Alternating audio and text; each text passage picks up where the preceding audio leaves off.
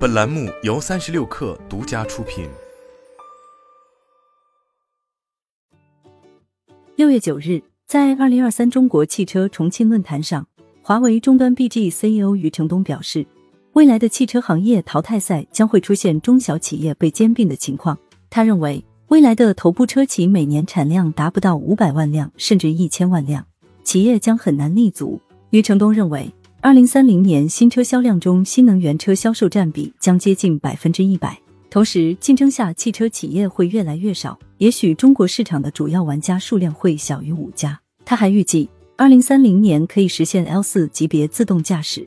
华为将争取二零二五年走向 L 三级别自动驾驶的商用。今年四月，华为发布了智能驾驶系统华为 S 二点零，该系统技术特性之一是可以不依赖高精地图。余承东在指出。高精地图覆盖全国的难度太大，中国道路几乎时时在变动，只有不依赖高精地图的智驾系统，才具备大规模上车使用的价值。而在九日当天举办的阿维塔发布会上，余承东在此强调了华为智能驾驶解决方案的优势。在回答车主疑问时，他还表示，即使特斯拉的 FSD 满血版进入了国内，华为解决方案仍然有信心遥遥领先。FSD 即为全自动驾驶功能。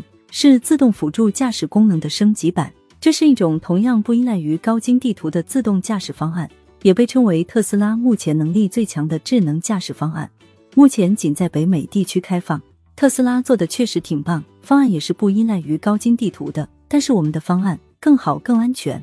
例如阿维塔十一搭载了三颗激光雷达，能识别异形障碍物，避免一些摄像头识别失误的地方。对于 AI 训练过和没训练过物体。也就是白名单以外的物体都能进行识别。余承东称，余承东表示，华为这种方案的配置成本会比特斯拉更高，但安全性也相应更高。他认为，国外的智能驾驶系统难以应对中国的复杂的路况。新版智驾系统即将上车阿维塔的同时，由华为主导设计运营的 A6 问界 M 五智驾版也即将在本月开启交付。余承东在此前接受采访时表示。目前，赛力斯的产能正在逐渐爬坡当中。随着智驾版 M 五开始大规模试驾及交付，问界的销量也将迎来大幅提升。